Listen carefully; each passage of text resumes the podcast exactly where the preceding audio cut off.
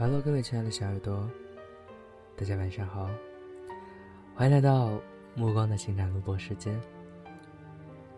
今天，目光又给大家带来一篇珍妮乔的文章，这是我看到的第二篇珍妮乔的文章。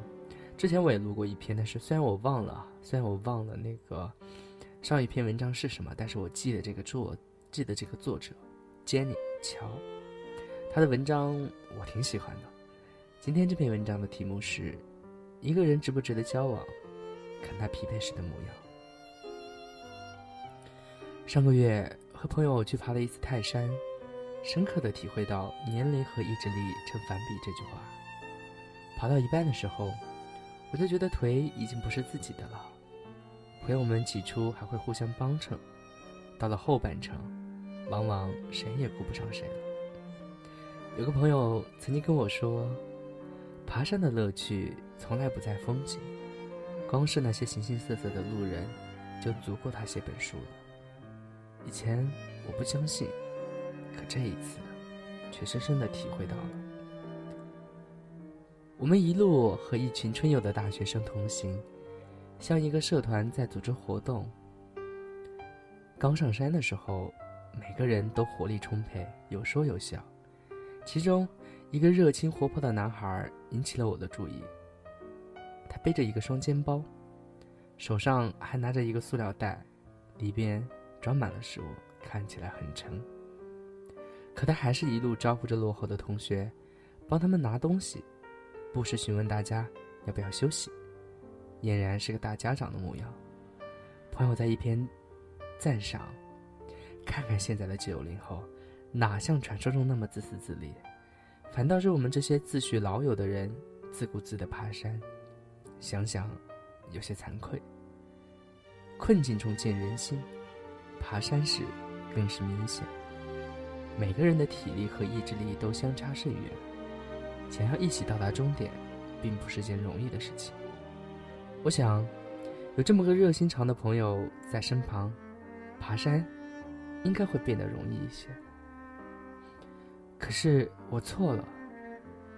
从中段开始，剧情就出了出乎意料的反转。每个人都像霜打了的茄子一样，一个个垂头丧气，步履艰难的前行，话都不想说一句。这时，那个热情的男孩脸突然变得很臭，谁和他说话，都是一副爱答不理的样子。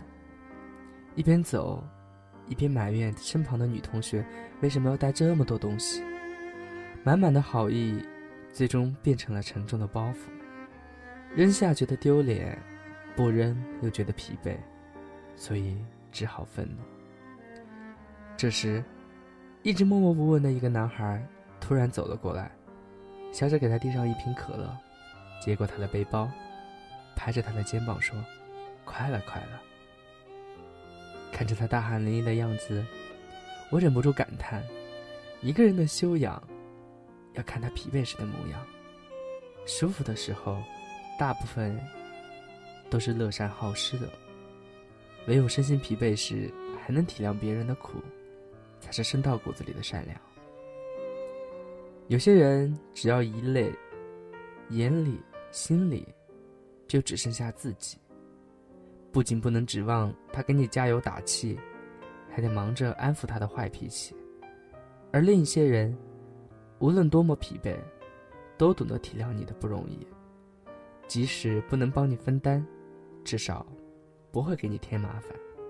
各种差距可见一斑。日常生活中，这样的人也不少见。逛街、吃饭、开车。总能看到吵架的人，而且越忙碌的地方，吵架的人越多。那些平时谈吐不凡的高端人士，一旦疲惫了，就暴露了修养高下的本质。几乎每次坐长途飞机，我都能遇见对空姐不依不饶的乘客。他们明知道空姐有许多无法逾越的权限，有很多无可奈何的难处，却还是不加收敛的。把怨气发泄在他们身上，而他们理直气壮的唯一理由就是：我累了。这不是幼稚的巨婴心态，说到底还是修养不够好。神清气爽的时候，每个人都愿意出手相助，唯有精疲力尽时，才能看出一个人的修养。修养越好的人，自控力越强。所谓自控力，无非就是不要用你的遭遇惩罚别人而已。我们老板只有一条金科玉律：不要在深夜发邮件，不要在睡不好觉的时候见客户。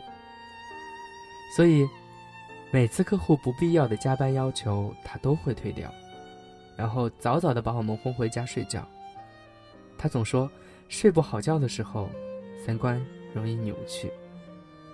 我想，他大概是知道，疲惫的时候容易暴露人性，而人性大多不太好看。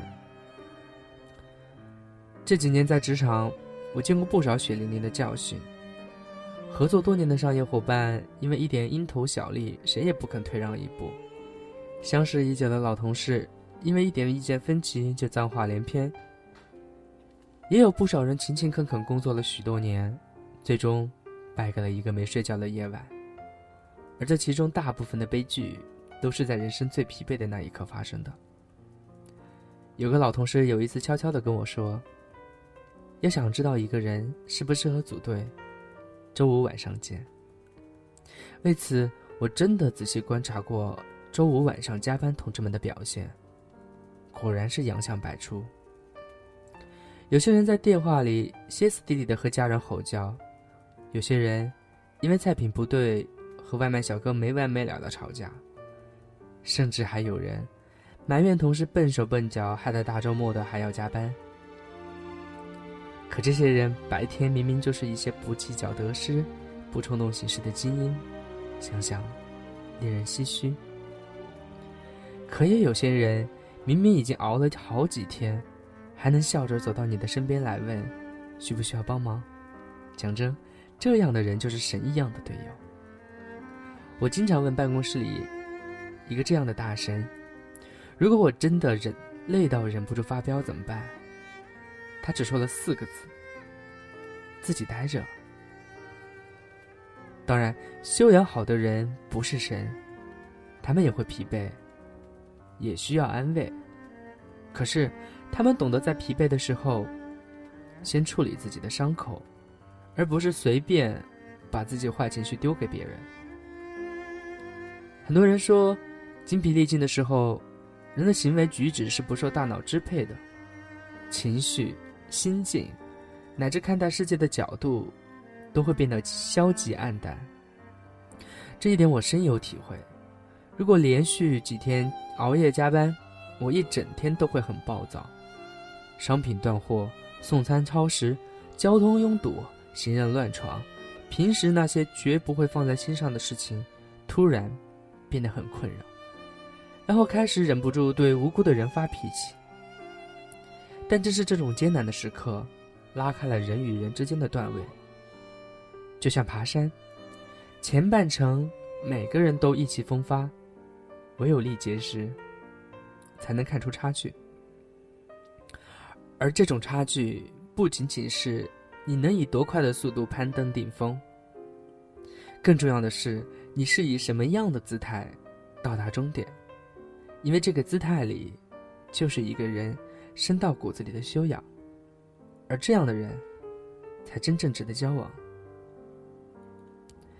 而这里在呃，作者有介绍一下他自己啊，在这里我也介绍一下作者，作者是 Jenny 乔，八零后一朵小花。自由撰稿人，既走，既包走心的鸡汤，也写温情的故事，理性成功，感性成长。微信公众号接你瞧。呃，这是我读的接你瞧的第二篇文章，我很喜欢很喜欢接你瞧这个作者，我觉得他的文章，不是那种，不是那种毒鸡汤啊，他不是说无力无病呻吟的那种鸡汤文，他是真的，从日常生活中的一些细节中，体会到了一些，嗯。为人处事、看人看事的一些看法，一些一些一些真正从生活中提取出来的经验。其实我在读文的过程中间，我也在想，自己是不是这样子的一个人呢？我回想了之前加班疲惫时候的状态，更多的时候我可能是不太愿意搭理人的，因为那个时候确实前一天晚上加班，第二天早上起床之后，会感觉特别的疲惫，然后那个时候是不想搭理人的。然后我又回想了一下，当我不得不搭理人的时候的状态，那个时候的语气和平时确实会有点不太一样。虽然说很多事情我还是会去做，但是，可能在别人需要帮忙的时候，我可能语气中间会透露着一丝丝的不耐烦，因为那个时候更想要的是一个人静静的在那里做自己现在的工作。虽然说忙我会去帮，但是言语中总是避免不免不了的有一点不到位的语气和态度在里边。这也是我值得去反思的地方。其实，我觉得这篇文章读给大家听，一个很重要的，有两个很重要的点。第一个，是你在选择自己的朋友的时候，或者说你在看自己身边的人的时候的一种选择的方式方法。另外一个就是你在自己做人做事的时候的一面镜子。这两者缺一不可。一个，是告诉你怎么样去寻找合适自己的好朋友，或者说合得来的好队友；另一个是督促你自己也要成为一个在别人眼中的合格的好队友。其实这无关修养，有的时候修养并不是唯一重要的东西。有的时候你在生活中，你为人处事中。你不可能不与人去交际，不管是为了你自己的生活的，生活的质量，还是说为了你工作的顺利，还是说为了你一整天的心情愉悦，或者是其他的原因。当然，修养也是其中很重要的一部分原因。我们不管是看别人还是看自己，都要用这样的角度。如果说我们有的时候做的不够到位，我觉得这没什么，人之常情。但是，今天我们看到的这篇文章，当我们下一次再遇到这种情况，在你疲惫的时候，在你加了一天班，然后还面对同事们要你帮忙的时候，你怎样去控制好自己的情绪，去做那一个真正的自己？因为我知道，大部分人心里面对同事朋友需要帮忙的地方，肯定是能帮就帮的，对不对？我不说要做别人，也不说要做一个有希望的人，我们至少要做一个对生活还有工作都积极乐观，永远不会，或者说，每当出现负面情绪的时候，我们都能很好的控制他的人。这样子，我们的生活中、工作中就会很轻松，就会很快乐。咱不站在圣人的角度去说这些问题，咱们就站在生活的实际的角度去说这些问题。我希望大家都是一个 可以很积极乐观的面对生活和工作的人，即使即使你会面临加班，即使你会面临可能某一些同事的不良的行为或者是话语，会让你觉得不开心怎么样子的，但是我相信，如果我们真的能从自己的角度先出发，去做好自己的话，生活不说完全变得非常完美，但是至少会比现在过得更开心。好了，各位亲爱的小耳朵。哎，这一篇呃不算是鸡汤的鸡汤文，呃被我强行灌输给大家了。我希望大家能够喜欢主播的声音，喜欢主播的节目，也希望大家喜呃认同主播的观点。但是我没有强行灌输给你我的观点，如果你认可的话，就对吧？是吧？接受我的观点。如果说你不认可的话，没关系，你就当我是在哄你睡觉就罢了，对不对？然后也是非常感谢，在这里非常感谢 Jenny 乔的这篇文章，呃，没有经过作者的同意来播这篇文章，呃，我觉得有点不太厚道。但是怎么说呢？毕竟我不是以利为目的的来做录播节目，所以我相信，呃，Jenny 乔要是知道的话，他应该也会认同我的行为的，因为我是想让大家，或者说想让他的文章、他的想法，嗯，走入到更多人的耳朵里边。好了，各位亲爱的小耳朵，今天的录播节目到这里就要结束了。嗯，还是那句话，谢谢大家对我的陪伴，谢谢大家对我的支持。然后希望大家能够在我的节目中间找到你所想要的东西。谢谢大家，祝大家晚安，好梦喽。